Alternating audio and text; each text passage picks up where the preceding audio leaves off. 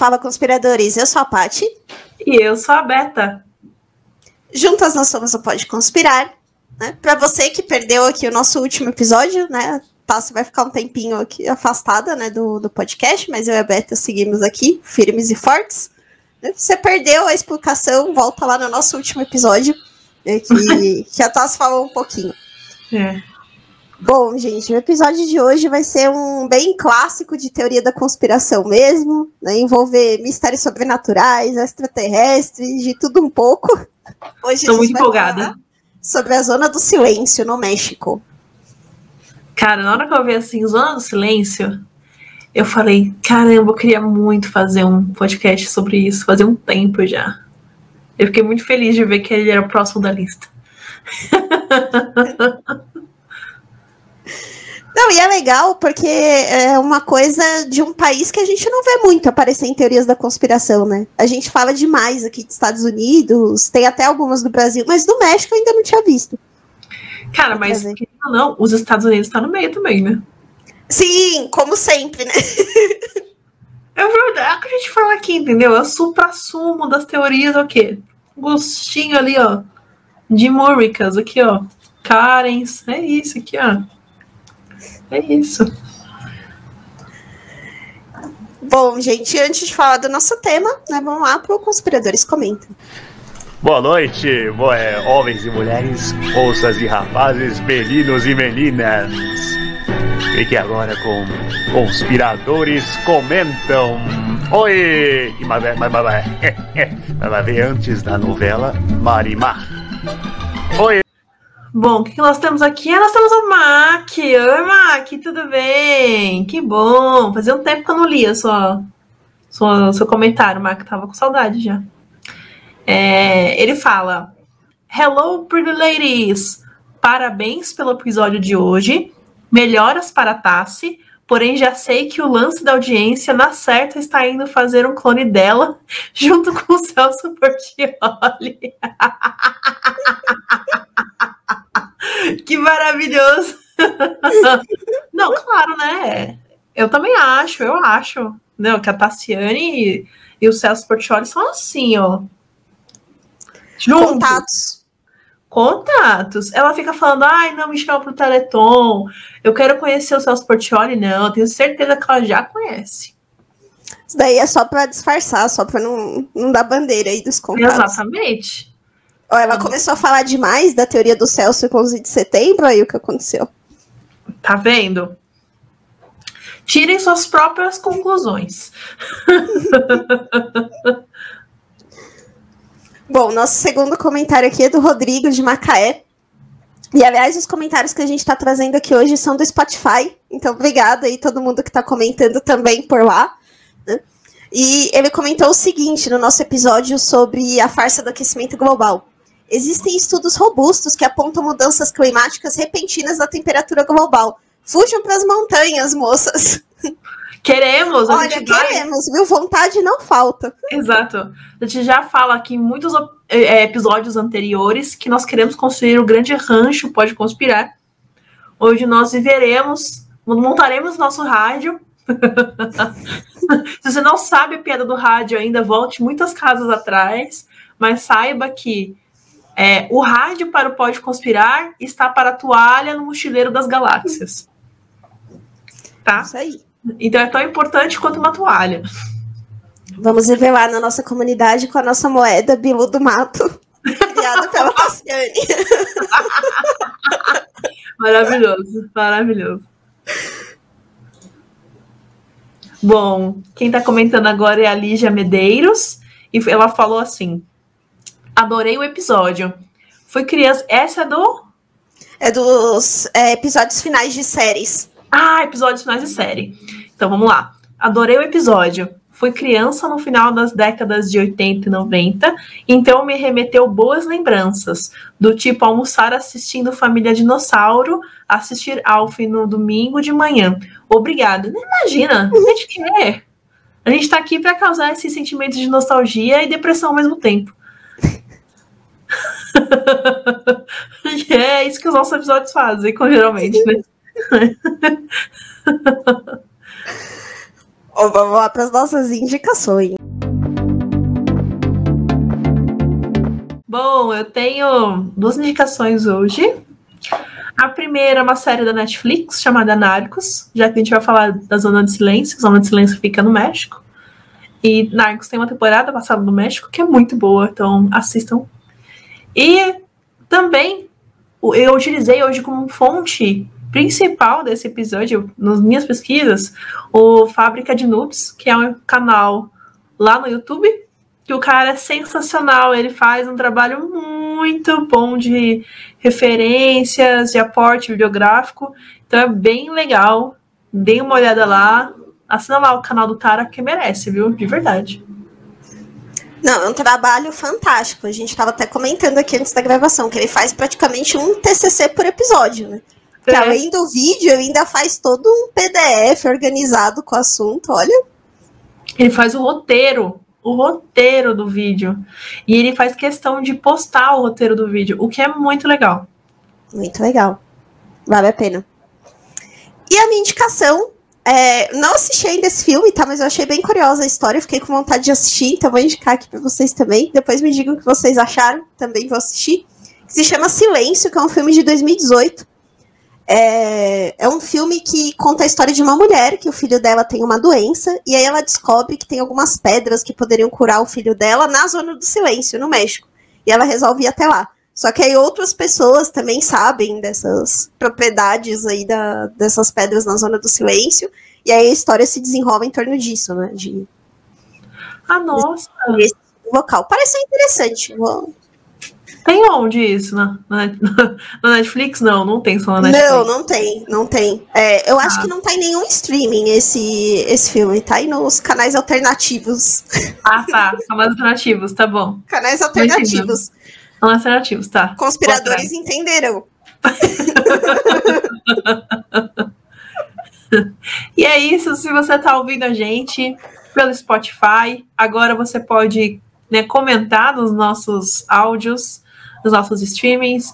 É, se você está vendo pelo YouTube, olhando nossos rostinhos aqui, sentindo falta da lindeza da Tassi, por favor, também comente nos comentários. E também não deixe de, de seguir a gente lá no Instagram, que é o arroba pode conspirar, onde lá a gente tem um post para cada episódio. Você pode comentar lá o que você quer ver, o que você achou do episódio, bem como mandar um direct pra gente. E assim que possível, a gente ou vai ler aqui ou vai responder diretamente. Isso aí. Bom, já que a Tassi não está, vou fazer as vezes da introdução de hoje. Sim, senhora. Bom, então a gente vai comentar um pouquinho sobre a Zona do Silêncio, né? Como a gente trouxe aqui no começo do episódio. É, a Zona do Silêncio é uma área de deserto, né, que fica no México, entre os estados de Chihuahua e Durango. É uma área bastante grande e esse local ficou conhecido como a Área 51 do México, por conta né, de todos os as situações que a gente vai comentar aqui hoje. Achei curioso, porque a área 51 também está numa área de deserto, né? Então, quando você olha as fotos da zona do silêncio, lá de Nevada, é, parecem os lugares. E a zona do silêncio está cercada de diversos mistérios aí, tanto é, sobre o solo do local, que teria algumas propriedades diferentes, é, eventos paranormais, alienígenas. Então hoje vai ser aquele episódio para encher a cartelinha do bingo. então prepara aí, que hoje o episódio vai ser bem por aí mesmo. Então a ideia é que nessa região as coisas ficam malucas. Como assim as coisas ficam malucas, Roberto? As coisas ficam malucas no sentido de pessoas relatam que bússolas, relógio, que o próprio rádio não, comuni não nos comunica, que tem animais e vegetais mutantes, que tem quedas de meteoritos, que tem luzes estranhas no céu, enfim, N coisas acontecem supostamente nessa região. E assim, o que aconteceu de verdade, o primeiro ponto assim que as pessoas levam em consideração na hora de analisar esse local, é que lá no dia 11 de julho de 70 às 2h40 da manhã, um foguete Foi lançado da base de White Sand, lá em Utah. Seu objetivo é estudar o processo de reentrada na atmosfera de componentes que viriam a ser utilizados em mísseis balísticos intercontinentais. Então, se eu não me engano, tinha umas paradas com cobalto, coisas assim. Mas aí, esse foguete simplesmente caiu, voltou, caiu no Novo México, né? Bem nessa área de Chihuahua. E pronto. Era o que faltava porque as pessoas começaram a fazer N teorias por conta, inclusive, desse foguete, tá? Então, um porta-voz do governo da Força Aérea Americana, né, é, entrou em contato com o governo mexicano para pedir: posso entrar aí no país para procurar o foguete? E esse foguete ele era muito importante para os Estados Unidos, porque, como eu já disse, ele já estava fazendo é, alguns testes balísticos e realmente, de fato, eram alguns compostos como cobalto que estava lá dentro. Abrindo parênteses, eu descobri durante um período da minha vida que eu sou alérgica a cobalto. Cobalto é, é péssimo, tá, gente? Dá uma puta de uma alergia. Então evitem cobalto, corante vermelho. Ah, fechando parênteses. e aí, o que acontece é que as pessoas começaram a fazer a busca, né, dentro dessa região, com aviões, com helicópteros, e aí o governo mexicano informou para todo mundo que nem o resto de míssil havia sido localizado. O que foi muito estranho. Certo? Então, fizeram buscas, tanto o governo mexicano tanto pessoas locais quanto o governo dos Estados Unidos procuraram e não encontraram nada. E a partir disso, as pessoas especulam, por exemplo, que por conta de ser radioativo, tenha afetado de alguma maneira aquela região. Então, é, eles falam, né? Supõe-se, é, eles que eu digo são as pessoas que moram ali perto que vendem a ideia de que o lugar é, tem uma aura especial ou acontecem coisas místicas, enfim, é que esse impacto do foguete como, é como se tivesse criado uma trincheira radioativa, né? E que na época tinha cerca de 15 metros de comprimento, 5 metros de largura e 3 metros de comprimento, e de uma campina isolada. Entretanto, ele se é como se essa caixa ela ainda existisse até hoje e que impediria a comunicação de muitas coisas dentro, os celulares, bússola, como eu já falei, o rádio, até mesmo o próprio rádio. Tem algumas fontes que falam que a que onda de rádio, ondas, de, as demais ondas, né, do comprimento, dos comprimentos uh, do espectro de eletromagnetismo, não adentram esse, esse cubículo, entre aspas. Só que a gente vai ver mais pra frente que não é bem por aí.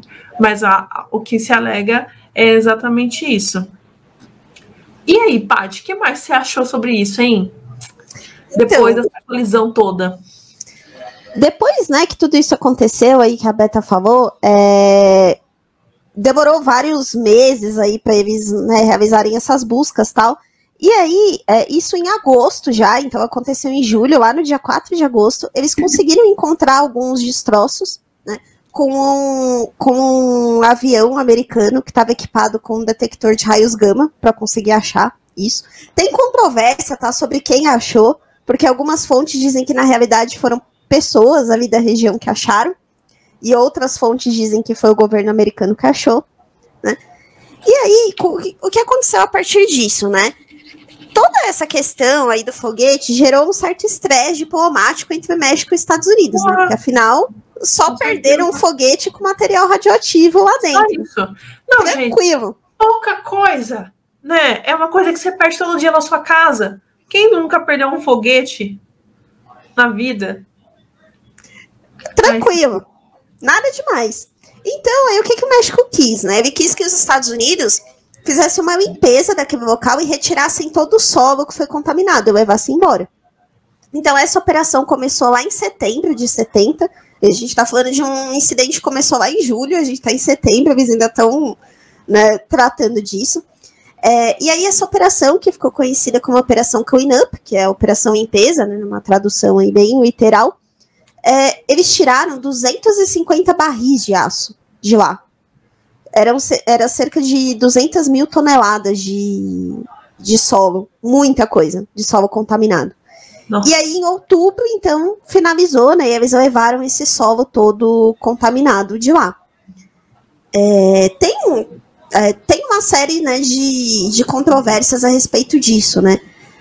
A primeira delas é que muita gente acredita, né, teóricos da conspiração, principalmente, que esse foguete não era bem o que dizem que ele era. Tem uma teoria de que ele era, na realidade, uma nave espacial que caiu claro. lá. Claramente. É óbvio. Claro. Ia surgir, ia surgir, né? Claro. É, então, quem é dessa adepto aí dessa teoria diz que na realidade aquilo que caiu foi uma nave e que foi criada toda essa história a respeito aí do foguete radioativo que a imprensa divulgou na época, tal, né? Para conseguir justificar toda aquela operação que eles estavam fazendo para tentar localizar, na verdade, os destroços dessa nave e não né, do foguete. E que esse material que foi transportado não era na realidade material, eram os destroços e os restos das criaturas que estavam ali naquela nave que foram levadas embora. Ah, então. Então, peraí, você tá me falando que, é que, que, que o que acharam foram os destroços e, e os corpos. Sim. Foram os destroços e os corpos, e que foi isso que foi levado nesses barris, não era nada de material do solo, não. Nossa, gente. Não, mas peraí. Se saiu mais de tonelada de terra, e que eu acho que as pessoas viram que saiu mais de tonelada de terra, não faria sentido sair corpos de tonelada de terra, ou faria sentido? Enfim, é muita Ai, muita, muitos dados confusos. Ai, meu Deus. tá, tudo bem. Então tá, tá. Tá, então pode ser, uma, pode ser uma nave alienígena que colidiu ali no Novo México, daí levaram essas, é, o resto para ser analisado, mas venderam a ideia de que era o solo contaminado. Tá, tudo bem, entendi, agora entendi. Ok. É, lembrando que a gente tem Roswell no Novo México também, né? Então, né? Isso que eu ia falar, não é, não é mais um, um daquele feito da profecia autorrealizável, sabe? Já foi, já foi feito, a gente sabe como é que é, né? Porque o, o fato do, do, do Roswell ter acontecido, se é que de fato realmente aconteceu, e a gente tem um episódio sobre isso, então volte casas atrás. É, se de fato aconteceu, a gente já tem já mais ou menos o roteiro pronto para seguir, né? Então pode ser que o nosso imaginário já preencha as lacunas automaticamente com esse imaginário que a gente já tem. Né? É, e a gente tem que pensar também que a, essa região né, de ali próxima tem alguns povoados, mas é uma região de deserto, então não é uma região super populosa assim. Mas tem populações e populações pequenas ali. Né? Então imagina todo esse movimento começar por ali de é, avião para fazer essa operação de limpeza. Foi mais de 40 homens envolvidos do exército, né? Tanto do exército uhum. mexicano quanto do exército americano. Então foi uma coisa muito grande, né, para a época. E a gente está falando de 1970, né? Então isso deve ter causado realmente uma comoção na época, e a gente sabe muito bem que quando acontece uma coisa que as pessoas não conseguem explicar direito o que aconteceu, e é uma coisa muito grande que deixa as pessoas com muito medo, a tendência é que várias histórias começam, comecem a aparecer. Né? Ah, sim, com certeza. Várias histórias laterais, né? Para tentar sim. preencher esses, essas lacunas. Eu encontrei, né, bem nesse, nesse canal de YouTube que eu, que eu recomendei para vocês, que é o Fábrica de Noobs, né?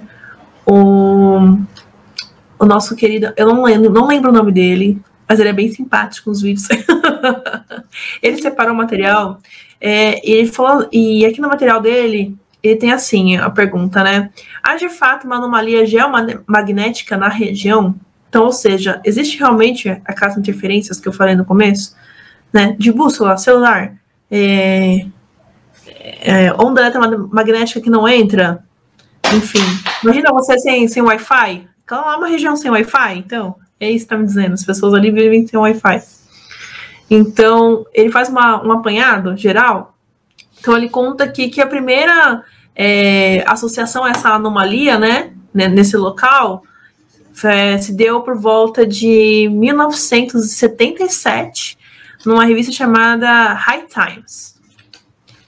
E aí ela fala que dentro dessa, dessa revista que as bússolas não funcionam e que elas perdem o sentido e ficam oscilando entre sul e norte. Mas aí, mais para dentro, né, ela conta ainda que essa oscilação ela, foi, ela ocorre justamente perto de onde o foguete foi encontrado, né, dessa área que, que é estimada, mas os cientistas não sabiam explicar o porquê disso acontecer. Mais para frente, né, hum, tempos depois, inclusive acho que foi deixa eu lembrar, 2017, uh, cientistas também fizeram uma outra avaliação no local, porque afinal de contas, já que é um solo contaminado, vamos lembrar disso, né? Sendo um solo contaminado com coisas radioativas, a, a manutenção desses lugares, né, ela é feita periodicamente porque é necessário para saber se essa radio, radioatividade ela aumenta ou não por algum fator externo. Então são sempre feitas leituras de locais que, que realmente sofrem esse tipo de contaminação, como por exemplo Chernobyl, né, e por aí outras. E aí, né, nessa, nessas leituras cotidianas, foi verificado né, em, em várias, em várias dessas leituras cotidianas que a bússola não, não variava. Então, o que se cogitou foi que, mais uma vez, a, a revista só aproveitou uh, o hype para poder vincular o nome High Times a, um, a zona de silêncio, porque, afinal de contas, estava na boca do povo, né? Para explicar o hype, estava na boca do povo. É, gente, que o Wikibait não é uma novidade, aí eu já. Não é, não, nem um pouco. Ah, e tem mais, mais ainda. Tem um adendo muito importante, ó.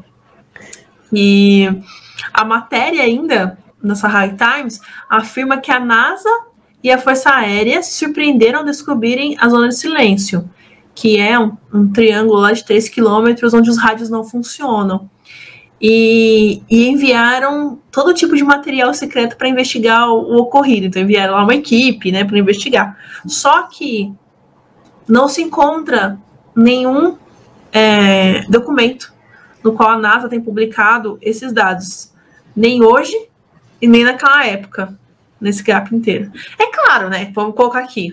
Se a NASA tivesse descoberto alguma coisa, é, ela, ela não, não, faria, não falaria. É, não. Né? Mas mesmo assim, se hoje a gente tem pessoas que não são da NASA, né, então ali investigando, então, e falam que não tem essa, essa, essa afirmação de que as ondas de rádio não funcionam, é, eu, eu acredito, né, que, que, que de fato funcionem sim. É, uma ponderação que eu vi nesse vídeo também da fábrica de nubes e que faz bastante sentido é que a, essa operação mesmo de tentar localizar o foguete teria sido muito prejudicada se de fato nada funcionasse naquele local. Né? Até a busca por meio de aviões não seria possível porque o radar não ia, não ia funcionar ali se tivesse toda essa interferência, né? Então ia ser bem complicado conduzir uma coisa desse tamanho num local onde não nada funcionasse. Exato. Como é que você ia localizar? Não ia localizar. Não ia. Assim. Ia ser bem difícil. Ah, e é interessante falar também, né? Por que, que ficou com esse nome, né? De Zona do Silêncio, né? É, então, isso é bem antigo, vem lá da década de 60. Começou esse burburinho aí de Zona do Silêncio a partir de 66, que foi quando a Pemex, que é uma empresa de exploração de petróleo do México, bem grande, eles começaram a explorar aquela região, né? Porque é uma região propícia para isso, é uma região que muito no passado foi submersa, né? Então tem fósseis ali, é uma, é uma zona de, de exploração de petróleo. E aí, um dos engenheiros dessa expedição, que era o Harry de la Penha, ele começou a propagar essa história de que o rádio não funcionava, de que ah, não, não conseguia comunicação com ninguém, aí ficou esse zona do silêncio. Tem uma outra história também, mais antiga ainda, que é do Francisco Saraiva, que é um piloto famoso aí da história né, da, da aviação mexicana. E essa história é de mais de 1930, que tem aí uma, uma história dele, de que ele estava sobrevoando essa região da Zona do Silêncio, é, num dos feitos dele de, de aviação, e que todo o equipamento dele parou de funcionar na hora que ele começou a passar por ali. É, as histórias lembram muito a história do Triângulo das Bermudas, né, daquelas panes que ninguém consegue explicar é. porquê e tal. E aí ele conta nessa história que tudo parou de funcionar, que ele conseguiu ainda manobrar o avião para conseguir pousar sem maiores danos para ele. Mas ele, o que ele conta que é interessante, né, além do equipamento ter parado de funcionar, é que ele viu criaturas nesse lugar. Enquanto o radar dele não funcionava, ele viu algumas criaturas que ele disse que eram criaturas horrendas, que ele acha que eram demônios, meio desfiguradas. Ele começou a ver essas imagens ali que estavam observando ele. Né? E até no final, assim, desse relato, ele fala que ele nunca mais ia voltar naquele lugar, né? Da, da vida da Zona do Silêncio, que era um lugar que nunca mais ele ia passar por ali e tal. Essas duas histórias, principalmente, que começaram a popularizar o Zona do Silêncio, que nada funciona tal. E aí começou um fenômeno muito parecido com o do Triângulo das Bermudas também, que é de repetir as histórias, né? Você vê várias histórias repetidas, repetidas, mas ninguém sabe exatamente onde essa história começou e ninguém tem evidência também daquilo que tá falando. Daí vira folclore. É, vira, vira um folclore da região. Olha só. E assim, a gente tem que lembrar que, assim, uma vez que aconteceu um evento desse porte, o lugar vira turístico, né? Então, o fato de ter esse folclore todo faz aquela, faz aquela região movimentar. Em algum, alguma das referências, né, se fala que essa região é uma região mais pobre né, do, do México. E aí, esse, é, esse movimento turístico auxiliou. Entretanto, aconteceram muitas coisas que, por exemplo, artefatos históricos, animais silvestres, plantas silvestres começaram a ser comercializados é, de maneira irresponsável e até, inclusive, tem espécies de animais que estão quase em extinção o que era, o que era antes uma, uma, parada meio que endêmica, por exemplo, as tartarugas, que, era, que eram endêmicas, né, que tinham uma, uma quantidade grande, hoje estão quase entrando em extinção por conta desse comércio de turistas e falar, nossa, olha só, é, é imagina você, as pessoas bem egocêntricas, né, bem típicas de filme, que, nossa, olha, eu tenho um cacto da região do, do, da zona de silêncio do México. E se você ainda não viu, se você jogar aí cacto, região da zona de silêncio do México, você vai ver que a espécie de cacto de lá é muito bonita, porque ela é roxa. Ela é diferente de qualquer outro lugar.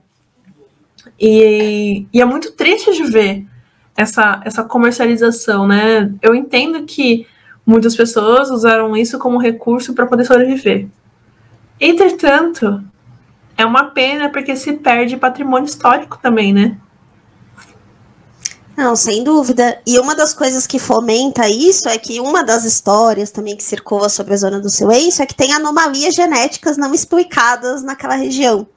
Então criou esse, essa história de que ah, tem plantas né, que são é, mutantes, que tem ali algumas características que não tem em nenhum lugar, tem animais diferentes tal. Só que na realidade, né, quando você pega os estudos assim da, da região, porque tem vários, né, até por ser uma região que é uma reserva ecológica também. É, tem um parque hoje lá, que tem uma parte que é uma reserva, como se fosse um parque nacional, né, desses que a gente tem aqui no Brasil, tem lá também, que é a reserva, acho que é Mapime o nome, se eu não me engano. É, e, e aí, por conta disso, tem vários estudos lá sobre fauna, flora, enfim. E algumas dessas espécies que tem lá, é, tem espécies únicas, né? Como a Beta falou aí dos cactos, mas não porque seja algo, alguma anomalia causada pela radiação do local, nada disso, mas pelas próprias características ali do solo. E tem alguns animais também que são comuns em outras regiões de deserto. Então, tem algumas das tartarugas, por exemplo, que elas têm uns cascos diferentes, assim, com umas formações diferentes. Mas essas mesmas tartarugas você encontra em algumas regiões do Texas, por exemplo, que são mais desérticas também. É, igual, né, ali de Durango, de Chihuahua.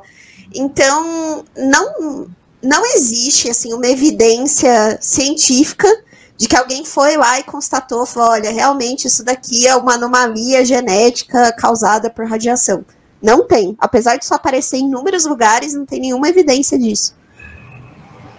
É, não. Até porque para acontecer realmente uma, uma mutação genética por via radiação depende de outros fatores e outra a, a radiação devia estar tá te, teria que estar tá muito mais alta, né? Então, por exemplo, seria o caso se a gente comparar Chernobyl, sempre vou colocar o caso de Chernobyl, que tiveram que matar os animais todos porque eles estavam contaminados. E que depois, mesmo matando os animais que já estavam contaminados naquela época, com os animais lá vivendo, alimentando da, da cidade que estava desértica, né, surgiram espécies é, mutagênicas. Mas mesmo assim, são espécies que não sobrevivem. Não tem, eles têm sobrevida, para falar a verdade. Então elas vivem pouco tempo. Então, não, não é por causa da mutação. Não. Não, não é. Você não vai, não vai encontrar tartarugas ninja por lá. Não, não, não, não vai, cara. Não vai encontrar tartarugas ninja. Sinto muito. Poxa. E, e também, né, por conta é, disso, dessa, dessa questão de falar de radiação tal, tem as outras teorias também que falam que ali é um local mais propício para queda de meteoritos. É outra coisa também que você, se vocês jogarem zona do silêncio em qualquer lugar que vocês forem procurar, vocês vão encontrar essa afirmação aí dos meteoritos. Que cai muito meteorito, que é, é uma região que tem um número muito mais elevado do que qualquer outra região tal. Só que tem sites na internet que fazem, fazem essa medição, né? Então tem estudos também por aí que você encontra faz, é, fazendo essa contagem de meteoritos. E embora tenha bastante meteorito que caia lá, na zona do silêncio, o México em si é um local que, que tem uma incidência boa, assim, considerável de, de meteoritos. Então, na hora que você olha, por exemplo, para outras regiões do México, ele fica mais ou menos na média e não é uma região que tenha algo muito acentuado, que chame muito atenção, né? Só que o que acontece é que por ser uma zona de deserto, você não tem prédio, você não tem luz artificial, então também fica mais fácil de você visualizar esse tipo de fenômeno quando ele acontece do que se acontecer aqui, lá em São Paulo. A poluição é muito grande aqui de luz, não tem jeito, não dá para ver que não mascara muito, né? E lá não, é super visível, né? Como se você estiver também num lugar que não seja tão poluído, num lugar com mais floresta, talvez seja mais fácil de visualizar isso, né? Ah, sim. Eu acho que é. É bonito porque eles alimentam essa aura mística do lugar, né? Falar que cai mais meteorito. Que cai mais meteorito. Tem também isso não tem como a gente dizer que é falso ou verdadeiro, até porque o que tem são só relatos, né, de várias pessoas, mas também se fala que é uma região mais propícia para objetos voadores não identificados. Né? Claro. E que isso teria aumentado muito depois de um eclipse que aconteceu em 1991, que foi um eclipse total, que foi visível do México, né? Deu para ver de lá. E aí as pessoas da região relatam que depois disso eles começaram a ver luzes no céu. Tem um relato ali da, da população local de um objeto voador não identificado que eles viram que era retangular, que tinha cerca de 30 metros de largura. Então, era, era um objeto grande, né? E com várias luzes em volta, com uma fumaça em volta que eles não conseguiram identificar, e que isso teria mexido com os animais da região. Então, assim, que os cachorros ficaram loucos, começaram a uivar de uma forma descontrolada, né? E que eles só pararam, só se acalmaram quando esse objeto saiu dali, que ele ficou alguns minutos sobrevoando com essas luzes que as pessoas viram ali e depois não apareceu mais. É, e tem bastante relato assim de luzes não identificadas, é, relato de seres também não identificados. Tem até uma lenda Eita. urbana da região de três pessoas que ficam vagando pela zona do silêncio, né? Que aí as pessoas que contam não sabem dizer se são pessoas ou se não são pessoas, né? Mas a descrição é que são três seres ali, todos muito brancos, o que chama atenção, porque ali é uma região de deserto, né? Então tá caminhando ali por muito tempo, né? E que eles têm roupas que não são adequadas para aquela região, que são roupas bastante fechadas, assim. E o relato das pessoas que têm os ranchos ali é que essas criaturas param e pedem para pegar água. E aí uma das pessoas que teve um desses contatos diz que perguntou para eles de onde eles eram. E a única coisa que eles responderam foi: "Ah, a gente veio lá de cima". Foi a única coisa que eles falaram. E que depois desapareceram, assim como eles apareceram lá do nada, eles também desapareceram, é, sem deixar outros vestígios. E tem alguns relatos aí de pessoas que encontraram esses três seres né, super brancos e com essas roupas estranhas caminhando ali pela região. Gente, eu não sabia não, agora tô chocada. Você não, mas assim, mas, mas, os relatos batem? É, é, são, é sempre essa história das três pessoas que estavam caminhando por lá, que pedem água e depois somem. Interessante isso aí. Isso aí eu achei mais interessante que a, que a ideia do foguete. Será que são pessoas, né? Será que são, são pessoas? pessoas? São espíritos, são alienígenas? Será que é só o governo americano zoando com os mexicanos? É só uma trollagem, nada mais do que isso. Ah, hoje a gente não pode, né? Não pode, né? Desconsiderar é, nada. Não dá pra duvidar de nada. Não tá. Quando que foi? Você tem mais ou menos quando que foi o último relato disso ou não tem data? Não tem data. É tudo bem. É bem informal, assim. Não tem datas, não tem nomes, não tem nada. Bem lenda urbana mesmo. Olha que maravilhoso. Eles têm os próprios, os próprios Mothmans, né? Aqui é do México. Como é, como é que é moth em espanhol? Não sei. É, não sei como é que fala mariposa. É. Acho que é mariposa mesmo. Não sei. Tem também um, alguns relatos, e isso eu não consegui encontrar muita evidência tem umas páginas bem duvidosas, assim, falando sobre isso, aquelas que parecem site dos anos 90. Assim. São os melhores. São, São as melhores. melhores. Quando você começa a passar do resultado 50 ali do Google, que você vai caindo nessas, nessas páginas. É, que falam também sobre desaparecimentos de pessoas, né, que teria acontecido ali de encontrar em carro da pessoa com todos os pertences e não saber para onde aquela pessoa foi, mas está ali na região da zona do silêncio. Só que eu não consegui encontrar nada oficial, né? Porque se desaparecesse muita gente ali, no mínimo você ia ter uma notícia de jornal falando, né? De algum desaparecimento e tal, não tinha nada, então não dá para dizer se isso é real ou não. E eu vi alguns relatos também de comportamento estranho de animais. Então, de gado, por exemplo, que foge da, das imediações e aparecem lá completamente.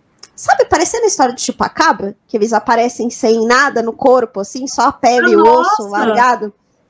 Tinha alguns relatos assim também, alguns tinha até algumas imagens tal.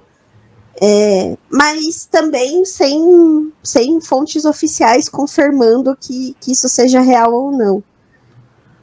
É, o chupacabra é um fenômeno mundial, né? A gente já. Sim, é globalizado. Ele é globalizado, cara. Ele é uma celebridade mundial, internacional. Não tem como. E, eu, e aqui, eu lembro que no episódio de Chupacabra eu me surpreendi da quantidade de lugares que tem como culturalmente a presença de Chupacabra. Ah, no México não deveria ser diferente, né? Realmente, não, não tinha que esperar que fosse diferente. Mas tá associado com a zona de silêncio é novo. Bem novo. Não, a galera, a galera vai muito além, né? É, é alien. Não, mas essas pessoas vagando aí me deixou um pouco pra trás, tem que falar. Pessoas vagando do nada, com relatos que são que, que né, são iguais, me deixa um pouco pé atrás. Não sei. É, e você já reparou que toda região meio deserta, igual no episódio de estradas amaldiçoadas que a gente falou também, essas regiões muito ermas sempre tem esses relatos, né? De seres errantes, assim, que ficam andando por lá tal. Exato. Aqui no Brasil tem um monte de gente, caminhoneiro que fala, que encontra né, seres errantes na, nas estradas à noite. Realmente, é, é bem comum. Bem comum mesmo. É. Agora, não sei se é uma coisa. Nós não sabemos, estamos aqui conjecturando, né? Estamos aqui propondo explicações, não sabemos se, é, se de fato isso é real, se realmente existe, né? Se, de, se é uma coisa da mente humana de tentar achar explicações para algo que que seja mais cabível para ela naquele momento, né? Interpretações, enfim, aí, aí vai um monte de coisa de neuro que eu não faço ideia, nem, nem ouso falar aqui, que eu vou falar cocô, então não vou falar. não vou falar mesmo. Mas. E eu fico pensando, em 1977, a gente estava ali também, Guerra Fria ainda, né? 77. Sim. Ninguém, ninguém explica o porquê que o foguete caiu, né? Falam só que foi um erro de, de cálculo. É, então, não tem. Ali, é, não tem uma explicação não do porquê caiu. Então, será realmente que foi um erro de cálculo? A primeira coisa que veio na minha cabeça. Será que realmente foi? Será que não foi um só, só bateram? É, tem muitas possibilidades, né? Muita, muitas possibilidades do que pode ter acontecido eu acho que também era uma época bastante propícia para algumas teorias da conspiração, porque era uma época de muita mudança também, tanto política quanto social. Né? No, no, não sei no México muito como era, né? Porque a gente não conhece, eu pelo menos não conheço muito a história, mas pelo menos os Estados Unidos era um período bem de vários escândalos acontecendo, várias coisas, então as pessoas já estavam mais propícias a acreditar em em coisas que fossem, que indicassem né, alguma coisa é, secreta do governo, né? Então, acho que isso também favorece é, todas essas histórias. Agora, o que eu achei curioso é que tem tours, né, para a zona do silêncio. Então, para quem estiver viajando eu aí pro, pelo México e tem a curiosidade de conhecer, tem tours para a zona do silêncio. Então, você vai lá, tem até uns vídeos no YouTube desses tours, como são. E você vai lá, ah, pode ficar explorando, acampando lá para ver se você faz algum contato extraterrestre. Vamos fazer, vamos fazer um tour. É, pode conspirar. A gente vai para lá, é aqui do lado. É um voo ali, ó, tá um pulo ali. já tem vários roteiros aí pra, de sugestão para visitar. Exato. Não, porque um dia, quem sabe, né? Um dia estamos aqui, né, falando pro universo. Olha o universo, se tudo conspirar bem aqui, se os conspiradores conspirarem também, quem sabe a gente não consiga fazer uns tours desse, né, com a galera do Pode Conspirar, ia ser legal pra caramba. Ia ser muito legal. Fiquei curiosa para conhecer. Eu também. Não, mas a primeira parada, Corguinho. Corguinho, lógico. Essa é a primeira parada. Depois... Corguinho, Varginha. Varginha, exatamente. Fazer esse tour aí, BR primeiro, entendeu? Aí depois a gente vai pro mundo. Procurar Ratanabá. Sim, claro. Claro. Tudo que eu mais quero, encontrar Ratanabá. Bom, gente, espero que vocês tenham gostado aí de falar um pouquinho sobre a zona do silêncio. A gente mais trouxe, mais quebrou os mitos aí da, da região do que qualquer outra coisa. Mas achei super interessante, principalmente por ser um lugar diferente que a gente não vê muito aí nas teorias da conspiração. E semana que vem a gente volta com mais um episódio. Ah, gente, falar, falar de, de regiões que são emblemáticas de teorias da conspiração são muito legais, né? Gosto muito. Então eu gostei muito desse episódio. E, gente, como a Tassiane faz falta, não é mesmo? Mas vamos, vamos nos adaptando, a gente vai se acostumando. Um beijo para vocês, boa semana, até a próxima. Tchau. Tchau, tchau.